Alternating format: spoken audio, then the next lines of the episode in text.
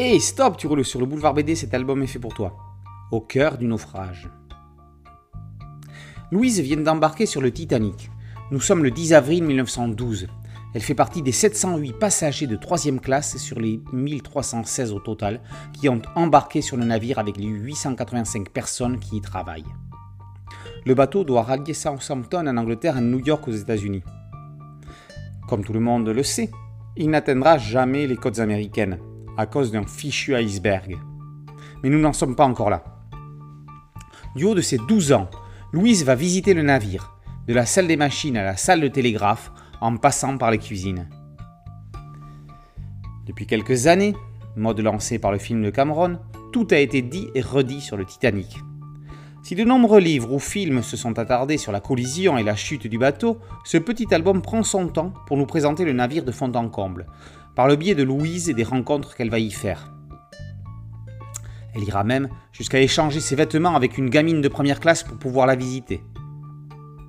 On verra donc aussi bien des mécaniciens remplir de charbon les fourneaux permettant de faire avancer le géant des mers que des dames de la haute profitant des bennes turcs. Ce n'est que dans une seconde partie qu'on assiste au drame, de manière précise et concise. L'iceberg raye et perce la coque, l'eau s'engouffre le personnel et les passagers s'affolent. Il faut évacuer. Ce ne sera pas possible pour tous, parce qu'il n'y avait pas assez de canaux de sauvetage. La suite, on la connaît. Près de la moitié des voyageurs périront. Les survivants seront recueillis et amenés à bon port. Après 42 planches de BD, un cahier documentaire complète l'ouvrage. L'essentiel y est synthétisé. On revient en particulier sur l'identité de personnel de l'équipage et de quelques voyageurs de chacune des classes, comme Joseph Laroche, un passager de la deuxième, ingénieur d'origine haïtienne de 25 ans, qui n'eut pas la chance de s'en sortir comme sa femme et ses deux enfants. La seule famille métisse du bateau. On apprend entre autres que l'épave a été découverte en 1985 et que d'ici une trentaine d'années, elle sera complètement désagrégée. Au cœur du naufrage inaugure une nouvelle collection de BD documentaires publiés par les éditions Milan. L'album a été scientifiquement relu par l'un des plus grands spécialistes du sujet, François Codet. Le dessin en ligne claire d'Aurélien Maury est une invitation pour les plus jeunes lecteurs à s'intéresser au sujet.